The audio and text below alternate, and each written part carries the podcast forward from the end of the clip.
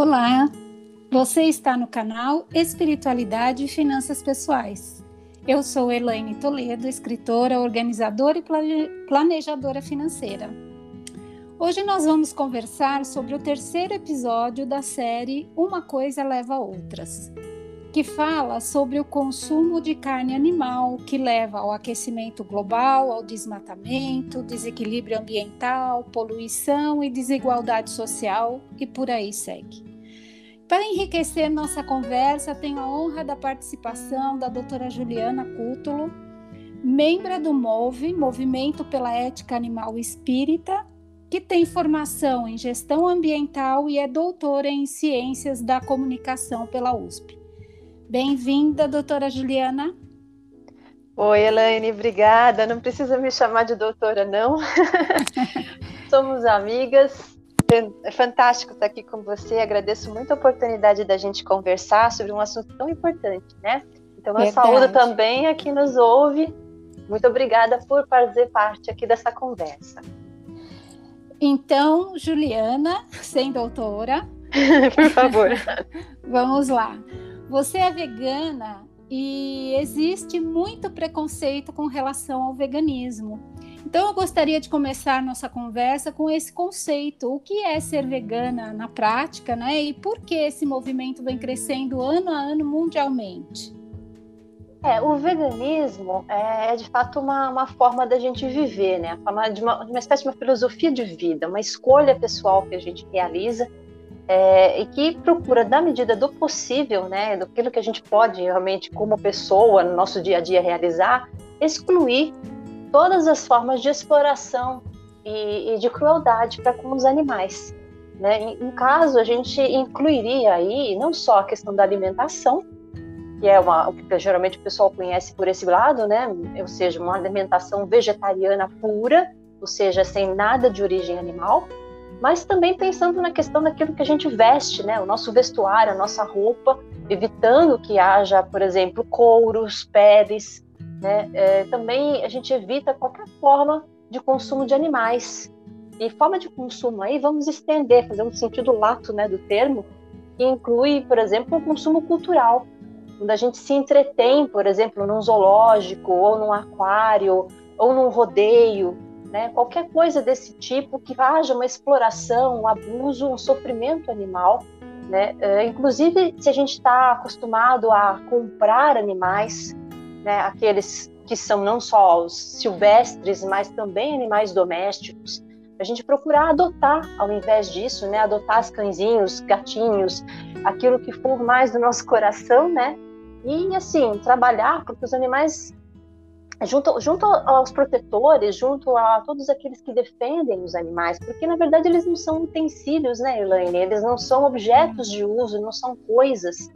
Então, o veganismo também passa por uma preocupação com, com esse tipo de, né, de consideração e, ao mesmo tempo, a gente procura que a ciência se desenvolva e melhore na questão dos laboratórios, né, dos testes de laboratório. Então, a gente não vai usar nada dentro do veganismo que venha de testes em animais. Lógico, eu falei, dentro da medida do possível e do praticável. Eu não vou deixar de tomar vacina, por exemplo, né? Porque a vacina é testada em animal, inclusive nesse momento a gente não pode nem se dar o luxo, porque a gente tem aí algumas considerações de ordem ética, né, para ter. É importante você falar nesse ponto, Ju, porque tudo é uma questão de consciência e, como você disse, na medida do possível, né, a gente adequar esse estilo de vida. Então, radicalismos também não são bem-vindos, né? A gente tem que ter o bom senso e sempre a favor da vida, seja ela humana, seja ela animal, seja ela vegetal, né?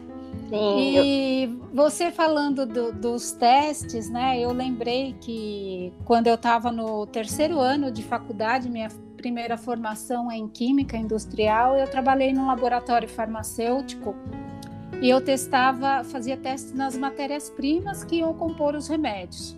E um dos testes era de toxidez. A gente tinha que preparar a matéria-prima para ser injetada no animalzinho, no caso era um coelho. Uhum. É, se o coelho sobrevivesse, estava ok. Se ele morresse, tinha uma toxidez.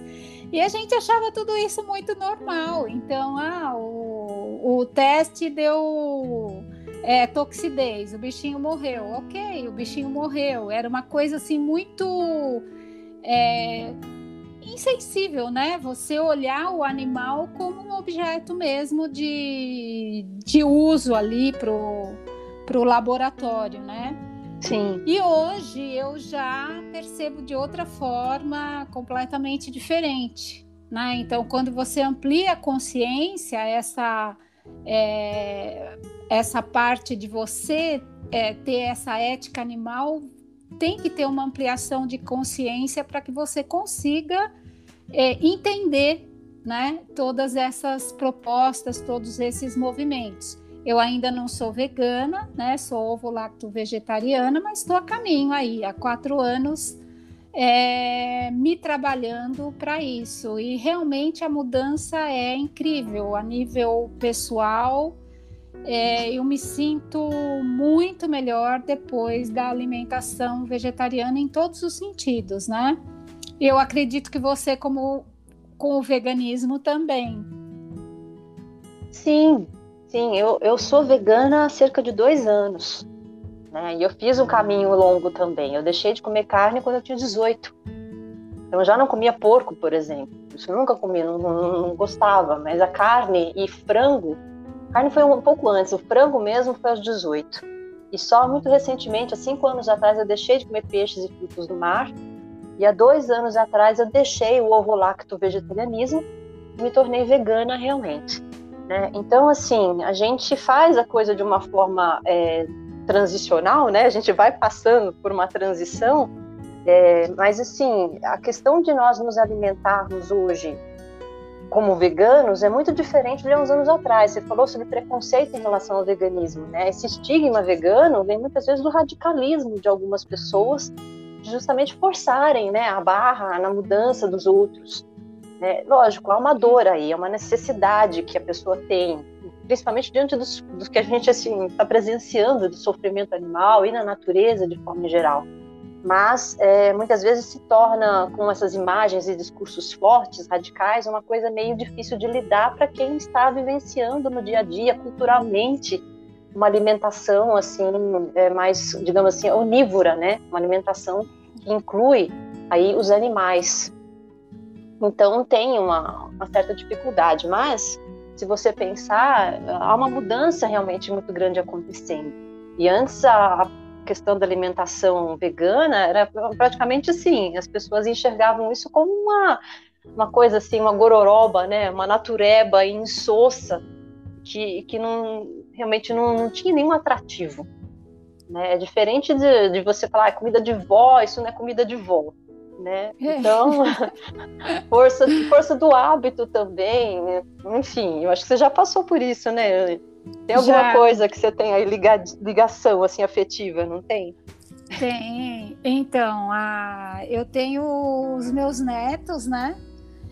E é, tenho duas netas que já, já são vegetarianas, é, por conta delas, nunca teve uma influência minha, inclusive a, a Ana Luísa, que acabou de fazer 16 anos, ela se tornou vegetariana antes de mim. Quando eu parei de comer carne, ela já tinha parado é, por conta dela, por sensibilização mesmo do, da questão animal, né? E a irmã dela, Manuela, com 11 anos, com o modelo da irmã mais velha, a irmã mais velha sempre é um modelo para gente, né? Também uhum. quis parar de, de comer carne. E aí eu tenho os, os netinhos menores e tem o Pedrinho, que é uma graça. Ele fala assim: ai, vó, eu queria ser vegetariano, mas eu amo salsicha. ele fala para mim.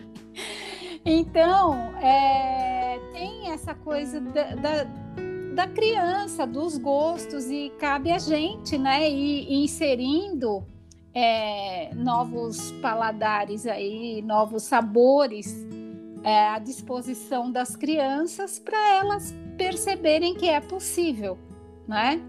Sim. Então você passou umas receitinhas aí muito boas, né, Ju? É, a gente dentro do MOVE tem uma das partes dos trabalhos que a gente realiza é justamente produção de e-books com receitas, né?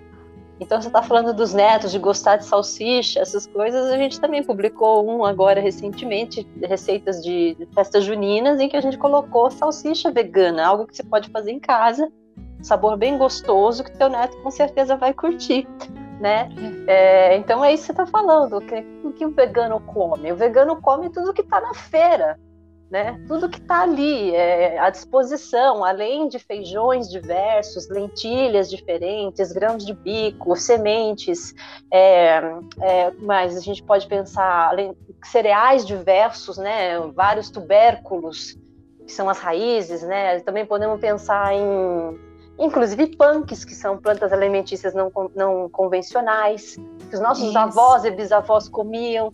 Então, às vezes a restrição, a limitação tá e a gente ficar só em torno da carne. Quando a gente tira a carne né, do prato, você abre para um universo de receitas fantástico. E aquilo que você está falando, né? A gente tem às vezes uma, uma ligação afetiva com algum prato, algum sabor, mas isso gira em torno dos momentos em que a gente está reunido com as pessoas. Então, o sabor, o cheiro, lembra aquela, aquela interação amorosa, né? Aquele momento gostoso de amizade ou de família. Então, é mais ligado a esse momento cultural, é mais ligado a essa forma de afetividade. E aí a gente consegue reproduzir também, com receitas veganas, muitos desses sabores. Existe no mercado uma, uma grande possibilidade de produtos industrializados. Mas o que, que faz a questão da gastronomia vegana? Né? É, é você fazer em casa. Você é. tomar conta do teu fazer né? Fazer cozinhar algo, um ato realmente pessoal teu, de autodoação, né? Então, assim, cuidar do teu alimento, aprender com ele, saber como se nutrir. Quem, quem vira vegetariano mesmo, porque veganismo é um modo de vida, o vegetarianismo puro, né, é a, digamos, a forma de alimentação do vegano. Então, Isso. o que, que acontece? A gente, sendo vegano, vai escolher uma alimentação vegetariana bastante variada e vai se preocupar em conhecer o que, que o alimento está oferecendo para nós em termos de nutrição. Então, a gente acaba indo buscar orientação, né, Elaine? Isso, muita orientação. Eu, quando fiz a minha transição, é, foi com orientação da, de nutricionista, é, com acompanhamento periódico de exames, né, para ver as dosagens, isso. É, para ver se estava tudo ok. É, e tem a questão, eu acho que quando a gente abre esse leque de opções né, na alimentação, que você e você começa a preparar o seu próprio alimento, tem aquele, aquela coisa do sagrado, né, Juliana? Que Sim. o alimento ele traz o sagrado com ele, porque veja bem, quando a gente come um grão, aquilo foi uma semente que foi acolhida pela terra, que foi umedecida pela chuva, que germinou, que alguém cuidou, que alguém colheu para chegar no seu prato. Então, quando você enxerga aquele alimento, né, o sagrado que tem naquele alimento e que você vai levar para o seu corpo e a, o que aquilo vai reverberar dentro do seu corpo em forma de saúde, para que esse corpo seja saudável e seja um bom veículo para o nosso espírito, é, é, um outro relacionamento com a comida, né? E a gente começa, a, a saúde melhora, é, tudo melhora, né? Eu, eu percebo até assim a minha. É, o meu bom humor, a minha paciência, a minha tranquilidade em lidar com as coisas, algo que eu percebi, eu tive essa autopercepção de quanto eu mudei é, depois da alimentação vegetariana. Então, assim, não é mágica, é o como funciona a natureza, né? Nós somos parte dessa natureza e eu também não percebia isso com tanta clareza. E hoje, quando eu passo na rua, e vejo as árvores quando vou fazer uma caminhada, eu saúdo essas árvores que estão ali purificando o ar. É, tenho aqui no meu bairro árvores de, de 80 anos, né? que carregam com ela 80 anos ali de, de utilidade, de sabedoria e se mantém firme e forte. Isso é inspirador, né? Com certeza. A gente começa a perceber essa mudança física, é, ela é nítida, até porque os exames da gente melhoram. Né? Então, se você for observar essa, essa alimentação vegetariana, ela apresenta um padrão alimentar melhor, como a gente estava falando, né? muito mais variado, muito mais rico em termos nutricionais. E, e, aí a gente também tem uma menor prevalência de doenças, doenças crônicas, doenças degenerativas. Se você for comparar as pessoas que se alimentam, digamos assim, de carne, né, os onívoros, como a gente tende a dizer, que é uma dieta que acaba sendo um pouco menos variada. Né? E aí o que acontece? Quando a gente modifica a nossa alimentação para uma escolha mais natural, mais saudável, sem essas proteínas é, ditas animais, porque proteína a gente tem em tudo, né, Elaine? Se você conversar com o nutricionista, ela vai te confirmar, ou ele vai te confirmar isso. Você tem proteínas em todos os alimentos. E quando os animais se alimentam, por exemplo, de rações, as rações têm proteínas vegetais né? São grãos que estão ali sendo dados para eles. E isso nos faz pensar, porque eles se alimentam de proteínas vegetais e as pessoas vão e comem proteínas animais. Então, por que a gente não vai direto na proteína vegetal, né? Por que a gente não Exatamente. vai ali? Eles não são, eles não são animais fortes, né? Um touro chega a pesar 300 quilos. Então, você fala, é um é. animal gigante, né? E tem toda aquela força. Então, vamos lá na fonte primária, né? E então, é, eu acho que é bastante interessante porque muitos estudos são feitos em termos da questão da saúde. Você tem redução de diabetes, você tem redução de fibromialgia, você tem redução de câncer do intestino grosso, doenças cardiovasculares, você tem benefícios para isso também. É, é, algo a se pensar em termos do que, que pode acontecer se a gente fizer essa mudança. Exatamente.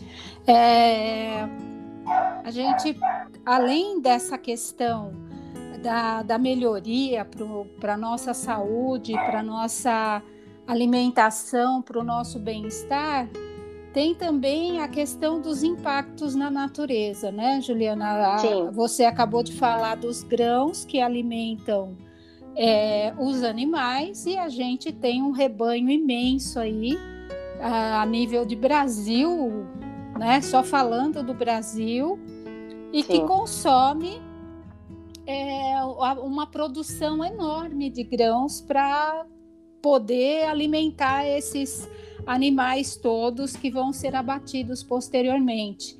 Você Sim. teria alguns dados sobre esses impactos para passar para a gente? É, eu tenho algumas ideias, assim, sim, a esse respeito, que, que, são ideias às vezes até chocantes, né? Porque a gente, não, às vezes, quando coloca na, na, conta, né, na calculadora, é que o número vem aos olhos, salta, né? O susto é, diante da situação que nós estamos enfrentando. Então, a pecuária hoje, para a criação de gado, e aí vamos pensar em, que, em termos de gado bovino, né? Porque a gente tem, olha só, nossa devastação, a gente consome cerca de 70 70 bilhões né, de é, animais, em termos animais terrestres, por ano no mundo. Né? E isso sem contar os trilhões que são consumidos assim aquáticos, né? Aquilo que a gente retira de rios, de oceanos, que esses não dá para contar por cabeça. Então acaba é. contando por tonelada, mas são aos trilhões. Então, se 70 bilhões de animais terrestres são consumidos por ano, nós imaginamos, começamos a, a fazer um panorama aí do que, que acontece, né? Aqui a gente tem, é, só no Brasil, cerca de 220 milhões de cabeças de gado bovino. Eu não estou falando, eu não estou falando de frangos, eu não estou falando de porcos, eu não estou falando de, dos outros rebanhos, né? Eu estou falando desse específico. Imagina, 220 milhões, quer dizer, são mais do que os brasileiros, né? É. Mais do que nós. E a nossa pecuária para criação de gado é responsável por cerca de 65% do desmatamento da Amazônia. Esse dado é, é do Amazon. O Amazon uhum. é o Instituto do Homem e do Meio Ambiente da Amazônia. Né? Então a gente tem só na Amazônia cerca de 60 milhões de hectares de florestas públicas que estão aí, é, assim, digamos, à, à mercê, né, ao Deus dará da grilagem. Então, o que, que são florestas públicas? São aquilo que a gente chama de áreas de proteção, áreas de conservação, são parques nacionais, são reservas, territórios indígenas também, né?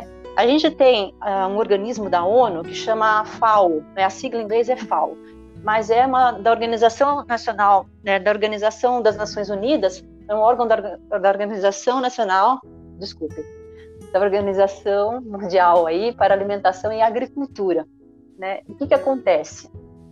Eles é, afirmam nos estudos que estão sendo feitos recentes agora que essa questão do gado leva muito à erosão de solo leva também a gente pensar no pisoteio desse solo, porque a gente tem o gado pisando na terra e em vez de afofar a terra, a terra fica endurecida e ela começa a quebrar toda, a craquelar todinha.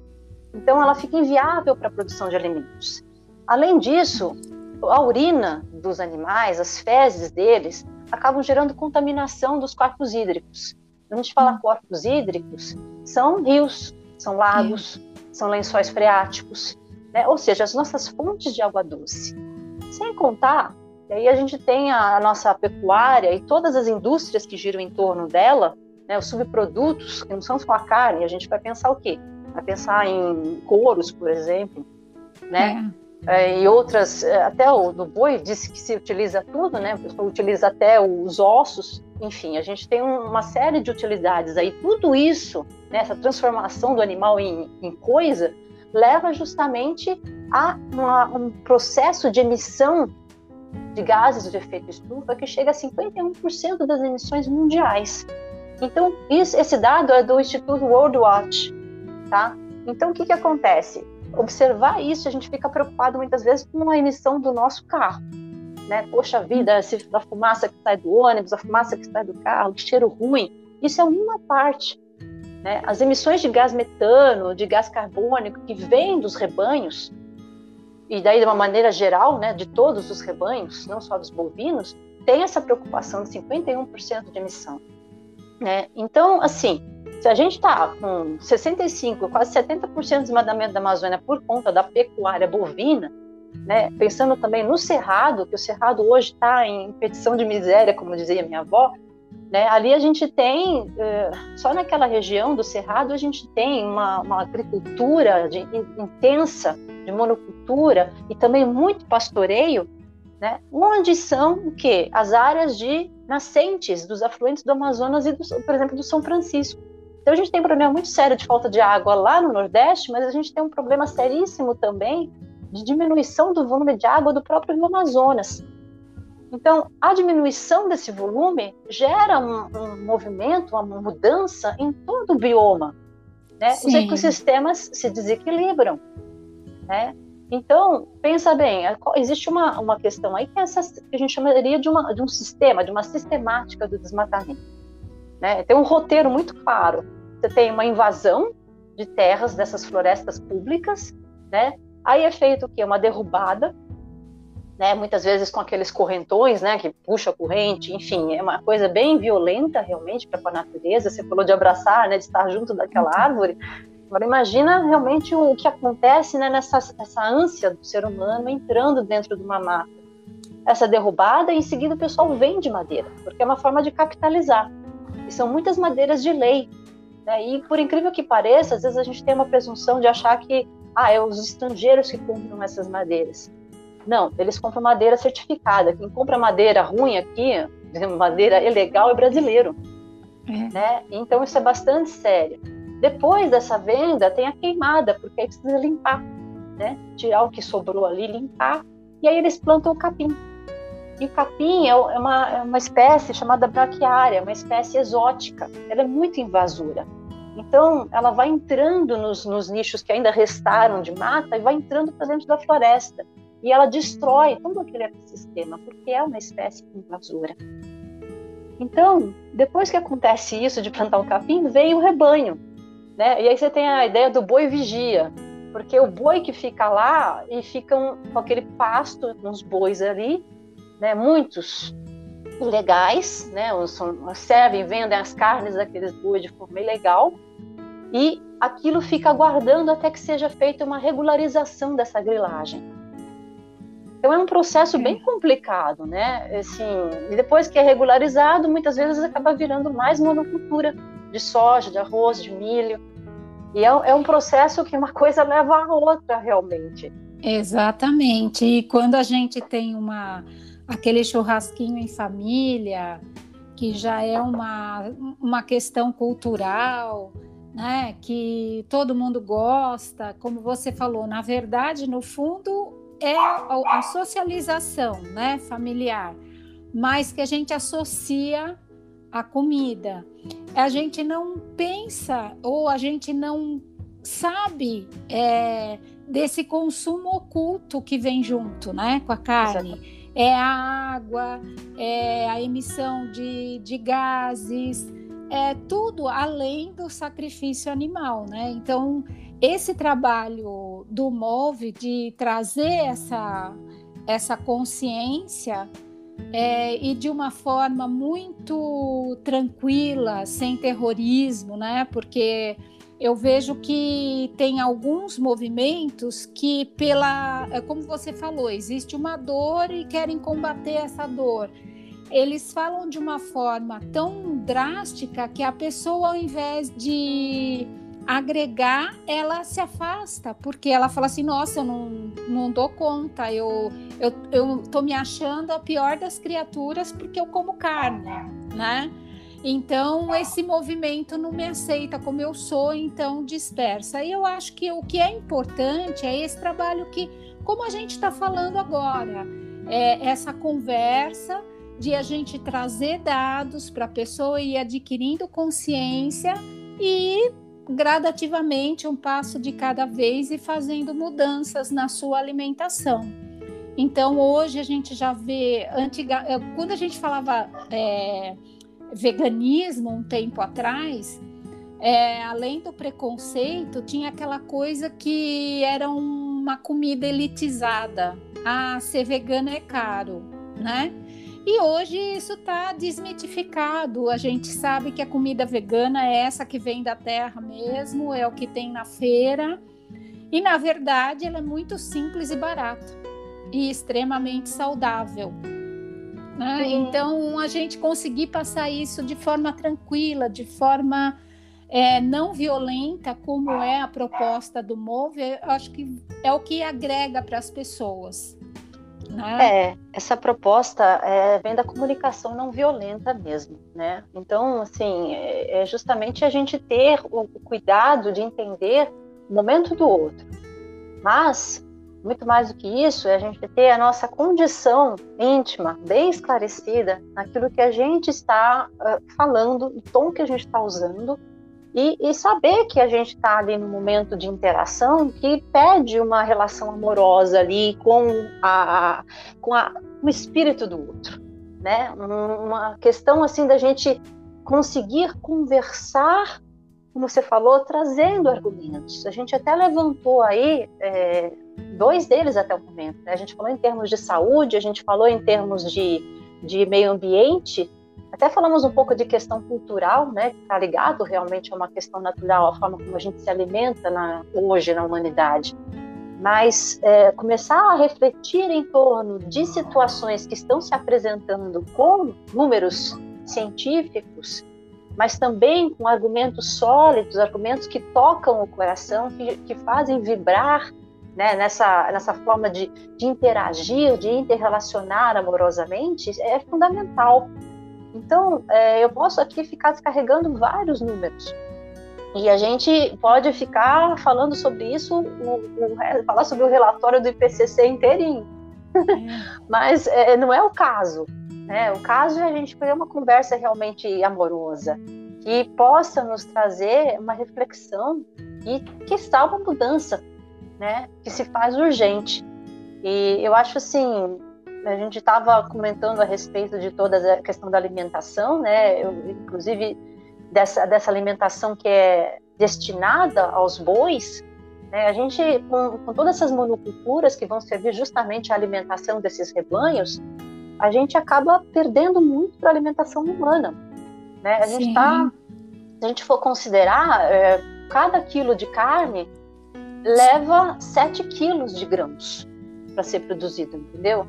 Então a gente pensa né, no que, que, o que, que significam esses 7 quilos de grãos que deixam de ir para a mesa das pessoas, principalmente no momento como esse, que a carne está tão cara. E a carne sempre foi um artigo de luxo. Né? Sempre é. foi alguma coisa que as, nem todo mundo podia comprar. Então, a alimentação das pessoas, em termos de segurança alimentar mesmo, tem sido muito deficitária, nutricionalmente falando também. Então, é algo a gente pensar no que está se passando aí, por que tanta comida está sendo dada para rebanho, né? É, eu acho que uma outra coisa que, que, também vem à nossa cabeça, que você estava falando, eu acho que é o momento que nós estamos atravessando agora, que, que é o momento de uma crise hídrica. Né? Não se tem falado sobre isso, mas nós estamos na crise hídrica mais grave nos últimos 91 anos. A gente não ouve falar isso na mídia com um risco de apagão e tudo, né, Juliana? Sim, tá? Porque a gente teve uma diminuição muito grande do volume de chuvas. Às vezes a gente tem a impressão, ai, tá chovendo pra caramba. Não, diminuiu o volume, né? E, e isso é, leva justamente, está, se a gente for pensar, está ligado, sim, a um processo ecossistêmico. Se a gente está pensando que a gente teve uma aceleração do desmatamento nos últimos anos, principalmente na Amazônia, porque a gente está tendo desmatamento no Brasil todo, né? Isso tem um efeito dominó no nosso meio ambiente. Né? Então, se a gente vai pensar em funções, eu não vou falar nem em serviços ecossistêmicos, eu vou falar em funções ecossistêmicas. Serviço dá uma ideia que a natureza está a nosso serviço, e não está. Né? Cada ser dentro da, do ecossistema, dentro da natureza, tem uma função a desempenhar, inclusive nós humanos. Então, se a gente pensa em função, né, da natureza, ela tem uma função, por exemplo, de regulação dessa, dessa, dessa questão das chuvas, né? A regulação climática, ou seja, a temperatura também, a umidade do ar, uma série de coisas que estão relacionadas aí. Essa produção dessas chuvas e desse, dessa, digamos assim, quase como dessa estufa natural que é o nosso planeta, fica muito comprometida com a redução da cobertura vegetal. Né? No caso da Amazônia, essa perda de cobertura significa justamente a gente diminuir a quantidade de gotícula de vapor na atmosfera. Ou seja, a chuva que vem aqui para nosso, para São Paulo, né, de onde nós estamos falando, ela vem lá de cima também. Então, se ela não tem essa produção de né, gotículas de vapor na atmosfera lá na Amazônia, em decorrência de todo o calor, enfim, toda a evapor, evo, evapotranspiração né, da nossa mata lá, e a gente não consegue produzir nuvens que venham aqui para baixo, a gente fica com um nível né, de chuvas muito reduzido. E isso compromete os nossos, é, o nosso abastecimento, os nossos reservatórios. Consequentemente, também prejudica o quê? A produção de energia elétrica, que matriz energética no Brasil, a maior delas é a hidrelétrica. Sim. Então, chega nesse momento que a gente fica numa, numa situação de risco de racionamento de água e também de energia. Né? Exatamente.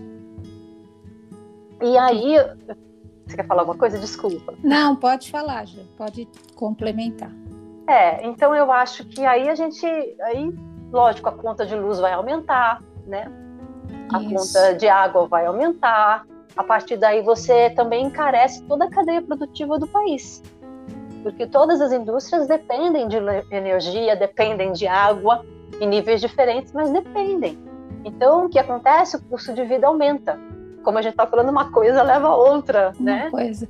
É, e o custo de vida aumentando, é, as pessoas vão ter menos qualidade de vida. Exato. Né? Porque se você gasta mais com energia elétrica, com água, talvez falte um para você ter uma melhor alimentação ou uma melhor educação.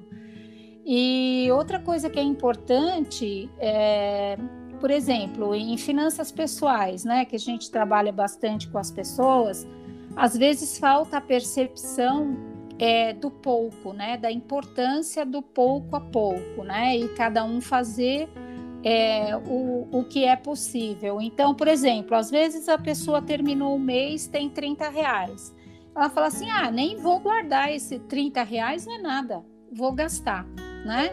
E pega uma pizza lá e, e, e come, gasta os 30 reais e acabou. Só que falta a percepção que se todo mês eu tiver 30 reais, no final do ano eu tenho 360 reais e eu posso fazer algo significativo para mim, né? E tem investimento é... que dá para fazer com 30 reais também, né? Exatamente. No Tesouro Direto, você, Exato. a partir de 30 reais, você consegue investir.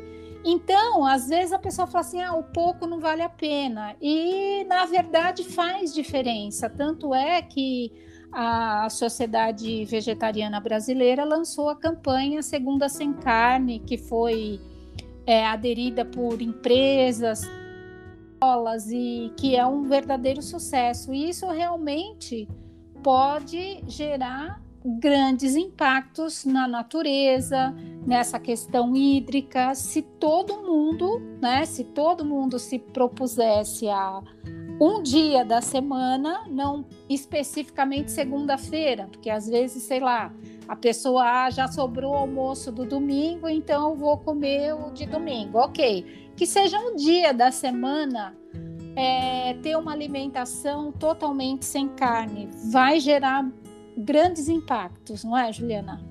Ah, com certeza. Né? A gente, a gente falando em termos de aumento de custo de vida, né? O aumento do preço da carne que muitas pessoas estão falando, né? muitas pessoas estão falando, é, se a gente for observar, é, o que, que, acontece? A gente falou né, de 7 quilos de grãos é, são necessários para produzir um quilo de carne. Mas a gente precisa aí de cerca de 15 mil litros de água para produzir esse mesmo quilo de carne.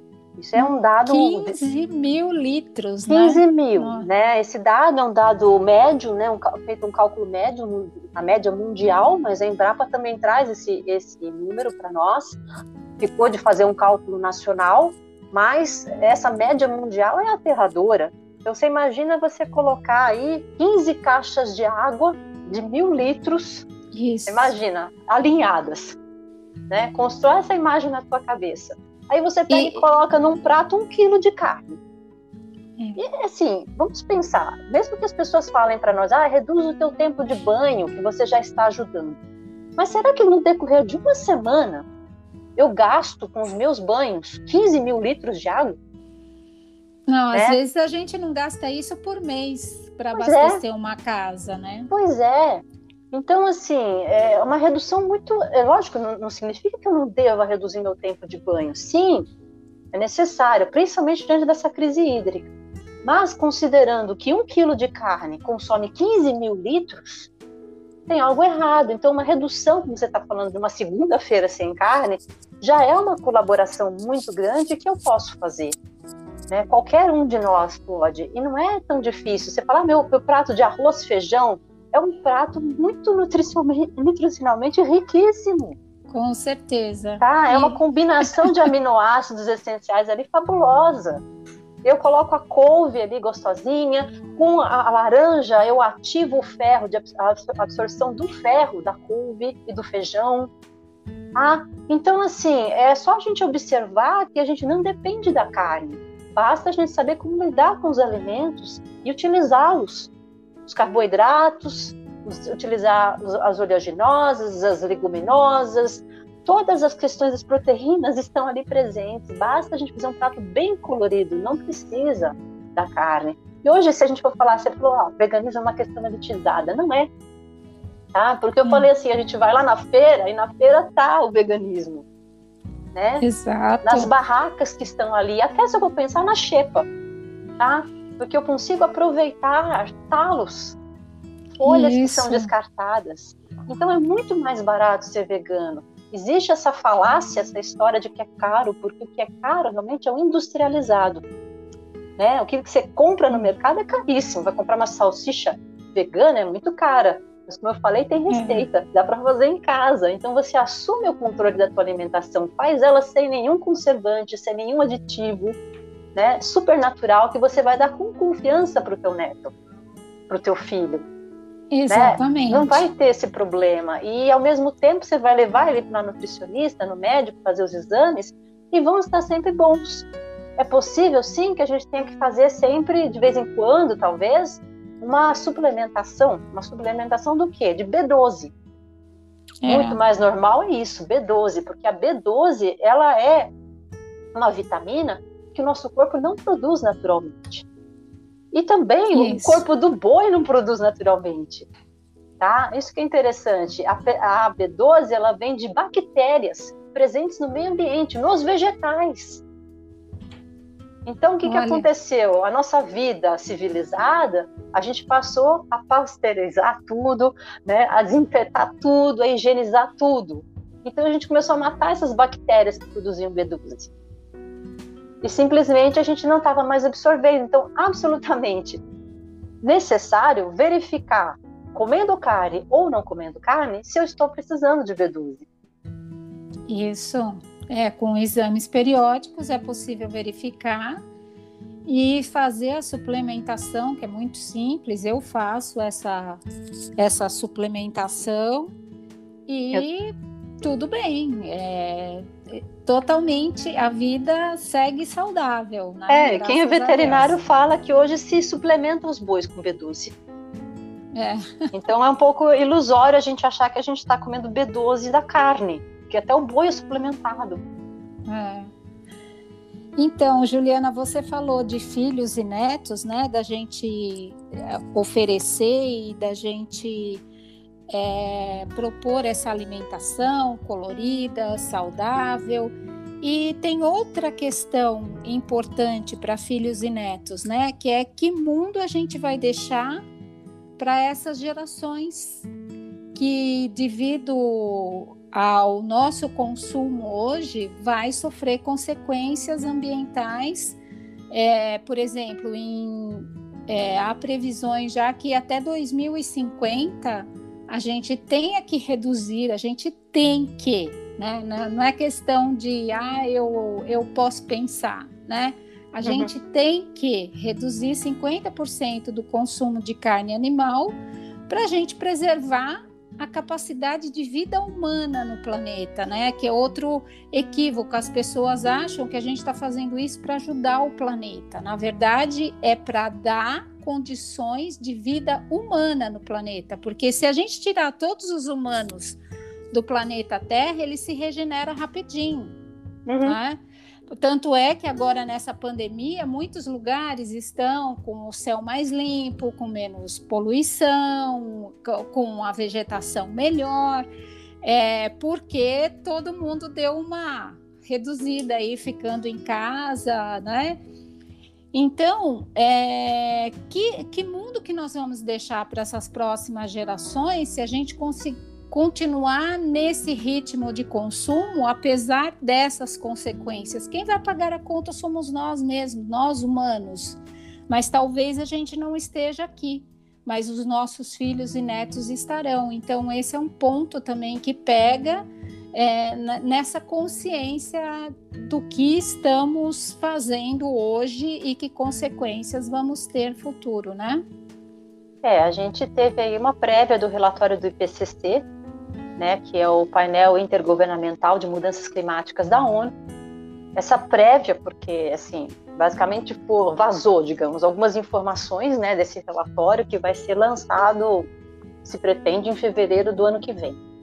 Então, é, o que, que acontece? Ele prevê justamente crises gravíssimas já para os próximos 30 anos, se não houver uma redução considerável né, da, das emissões de carbono e outros metais, eh, outros gases na atmosfera, porque a gente tem riscos aí muito graves de extinção em massa das espécies, que já está acontecendo, né, mas acelerar isso ainda mais, é, disseminar novas pandemias.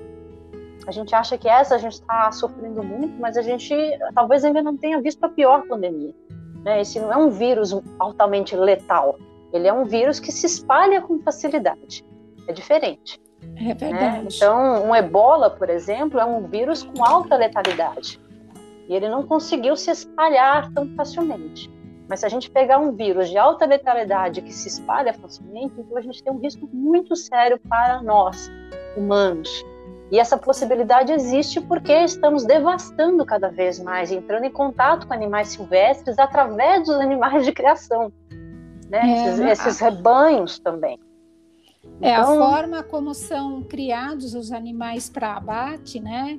Porcos, galinhas, A gente vê os bois, imagina o boi pastando numa colina, né? Aquele espação todo, mas não é essa a realidade, né? Não, isso o, é uma ilusão. O uhum. animal para o abate ele é criado em confinamento e é onde pode proliferar, né? É, é esses esses vírus que acabam passando é, para os humanos, né? Sim, e pensa só você que durante essa pandemia houve problemas também nos próprios frigoríferos, né? Com os funcionários. Então eles também vivem em condições subhumanas. Nós também estamos colocando pessoas, né, ali em condições de sofrimento até, porque tem que abater animais diariamente. Nós simplesmente vamos ao mercado e compramos. Nós não passamos por essa dor, né, de que uhum. acaba anestesiando a pessoa, justamente porque ela tem que fazer isso diariamente e uma centena de animais que passam ali pela frente dela. E de forma insalubre também, pela, insalubre. Tempe, pela temperatura que eles têm que se expor, né? Sim, e muitos deles ficaram doentes. A gente teve focos, surtos muito grandes das pessoas trabalhando nos frigoríferos com o Covid. Né? Então, assim, é, há aí uma, uma presença que a gente não está considerando, né? É toda uma coisa liga a outra, como a gente está falando, né? É. Que passa pela dor do animal, passa pela dor também do animal humano. A gente se esquece, né, que a gente é animal. Né? A gente está nessa categoria.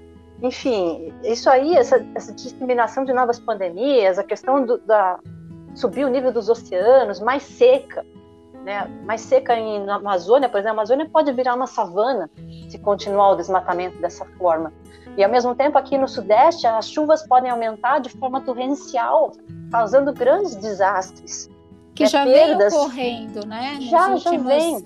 Nos últimos anos a gente já percebe essa mudança climática muito nitidamente aqui Sim. no Brasil, né? E uhum. fora do Brasil, isso há muitos anos atrás, quando eu trabalhei junto ao Instituto Acatu, do Consumo Consciente, né, em 2006 já haviam vinícolas que já não produziam mais a uva em determinados lugares, tiveram que mudar o local de, de, plantação, porque ali já não tinha mais condições climáticas. O clima mudou de tal forma que já não conseguiam produzir as uvas em determinados lugares que eram tradição, vamos dizer, de ter bons vinhos, né? Exato. Então, ou seja, é, essa mudança climática ela muda todinha a vida no planeta, né? Sim. Seja ela vegetal, animal, humana. É, e nós estamos exposto, expostos a isso. E somente nós, humanos, que temos capacidade de intervir no meio ambiente, é que podemos reverter. É, e a gente está chegando perto do ponto de não conseguir mais voltar, né? Atrás. O que é muito sério, né? A gente tem aumentado demais a, as, as, emissões, inclusive as devastações. E, é, quando a gente vê que, a, por exemplo, a camada de essa questão da, do aumento, né, do, do, dos gases de efeito estufa na atmosfera, gerando um agravamento do efeito estufa, porque a Terra ela tem um efeito estufa, né? É natural isso, é o que mantém é. o nosso planeta numa temperatura estável nos últimos milhões de anos. E isso possibilitou forma, as formas de vida como elas estão hoje. Sim. Então, qualquer mudança que acontece aí, é, por mínima que seja, já começa a desestabilizar todo o sistema. E aí a decorrência do, do degelos, por exemplo, né, já vai comprometendo ainda mais a nossa camada de ozônio, porque mais carbono vai sendo liberado na atmosfera. Parece uma coisa meio de doido, mas é. Né? Então, vai subir o nível dos oceanos? Vai, mas também mais carbono vai para a atmosfera, piora o estado das coisas, aquece mais, né? Isso acaba levando a uma questão insustentável para a vida como a gente conhece hoje. Né? E isso é muito sério. Você falou a respeito do futuro, né? Os nossos filhos, netos, sobrinhos, enfim, eles não vão encontrar um planeta como nós encontramos agora que já é bem séria a questão, que não é a mesma coisa que os nossos avós e bisavós vivenciaram, né? mas com certeza a gente está deixando um planeta ainda mais sofrível para as próximas gerações. Se a gente pensar que, olha, é, as contas sempre nos, nos machucam, né? Porque às sempre vezes elas chega, são... É, elas chega são, pra gente. É, as contas elas são dolorosas, mas elas precisam ser feitas. Né? Quando a gente falou que a gente tem 220 milhões de cabeças de bovinos aqui no Brasil, né? E, e, se esses bovinos todos, pensa só, eu falei antes que um, um boi pesa 300 quilos. Né? Então multiplica 300 quilos por 220 milhões de cabeças. Isso dá é, em torno de 66 bilhões de quilos de carne, pensando assim. É. Tá? Então, multiplica esses 66 bilhões por 7 quilos de grãos. Porque eu falei que para cada quilo você de carne produzida, você tem 7 quilos de grãos utilizados. Né? Então, assim, olha o agravamento. Eu estou outra... aumentando isso e eu estou deixando de alimentar pessoas. Então, você está aumentando o quê? Também a fuga, né? as, as imigrações em massa, procurando outros lugares para viver, procurando condições melhores, aí agravando as crises sociais, agravando a xenofobia, agravando uma série de situações que não, nós não vivíamos antes. Então, é, um, é uma, uma forma da gente né, começar a observar que tem a ver com o nosso prato, sim. É. Tem a ver com aquilo que a gente coloca para dentro da gente. Né? Então, diz muito a respeito daquilo que a gente tem de dentro para fora. Né? Daquilo que a gente pensa, daquilo que a gente sente, se reflete também naquilo que a gente põe para dentro. Com certeza. É, Juliana, nossa conversa tá. aqui está bem produtiva. Eu gostaria que você falasse é, de que forma as pessoas podem acessar o, o MOVE, Movimento pela Ética Animal Espírita. É, bom, vamos caminhando então para o fim, né, Elaine? A Isso. gente realmente falou bastante, realmente nós estamos com bastante tempo aí adiantado. É, eu acho assim, o MOVE ele trabalha justamente numa questão ética, né? Eu acho que é o que é mais importante a gente perceber e, e isso é, é, a gente precisa realmente reconhecer se tornou eticamente importante a gente entender a questão da ciência dos animais, ou seja, de que eles são seres capazes de sentir sensações, sentimentos, eles têm medo, eles têm dor, eles entendem a morte do outro, eles têm famílias, eles têm amigos, eles também têm inimigos, né? aqueles que eles não gostam, eles formam círculos de amizade, eles formam círculos sociais, eles têm essa percepção da vida que talvez não seja tão boa quanto a nossa, né? tão racional quanto a nossa, tão de um pensamento contínuo, enfim, uma inteligência tão desperta como é a nossa, mas eles têm consciência, ainda que um pouco, digamos, primária, mas eles têm.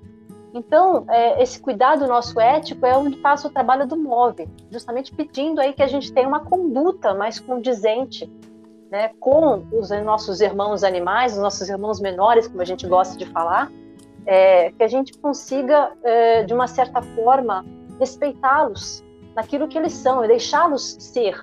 Né? A gente tem é, muitas questões éticas envolvidas hoje que estão passando até pelo direito se esses animais são sujeitos de direito ou não, considerada a ciência deles, considerada inteligência que a gente percebe nos nossos próprios bichinhos em casa. Se você tem três, você percebe três personalidades diferentes.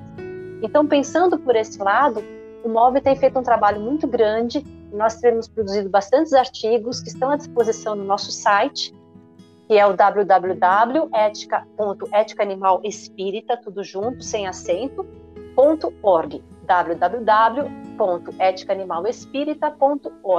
E nós também temos presença nas redes sociais, e aí a gente pensando no Instagram, a gente pensando é, no Facebook, no YouTube, tem muitos vídeos das nossas palestras, nós temos o Spotify também com podcasts. É, basta procurar por arroba move.eticaanimalespírita, tá? Move, M-O-V-E, de Movimento pela Ética Animal Espírita. Muito bom, Juliana. Bom, e para a gente finalizar, só para mostrar que uma coisa leva a outra, há 30 anos atrás eu conheci a doutrina espírita e numa casa espírita eu conheci a Juliana, né? Que me apresentou o MOVE, que me sensibilizou sobre a ética animal, que me levou a parar de comer carne e que me trouxe a até aqui hoje buscando sensibilizar mais pessoas para experimentarem um dia sem carne na semana. Pode ser segunda, terça, quarta, não importa. Um dia na semana, o dia que for melhor, mas adote um dia por semana sem carne e faça a diferença para um mundo melhor, pelas próximas gerações, pelos animais, pelo meio ambiente. A paz começa no prato, que é uma das campanhas dentro do MOVE, é, traz bastante reflexões nesse sentido. Eu quero te agradecer, Juliana, por todo esse conteúdo que você trouxe, todas essas informações é, e apresentar o MOVE para os nossos ouvintes. Estou muito feliz mesmo e espero poder contar com você em próximos podcasts para a gente continuar essa, essa conversa tão importante. Eu que agradeço, Helene, a oportunidade. Muito bom conversar com você, ouvir a tua voz. a gente se sente mais próximo. É né? verdade. Né? E assim, claro, vamos conversar sempre, né? Eu acho que o tempo hoje passou muito rápido ou talvez a gente tenha se elaborado mais aí no assunto do que a gente deveria, talvez sermos um pouco mais breve numa próxima, mas com certeza foi muito satisfatório e espero que tenha assim ajudado a quem nos ouvir também, né? Agradeço. Obrigada. Então, é, fiquem todos com Deus e até o nosso próximo podcast. Uma coisa leva a outras. Bye.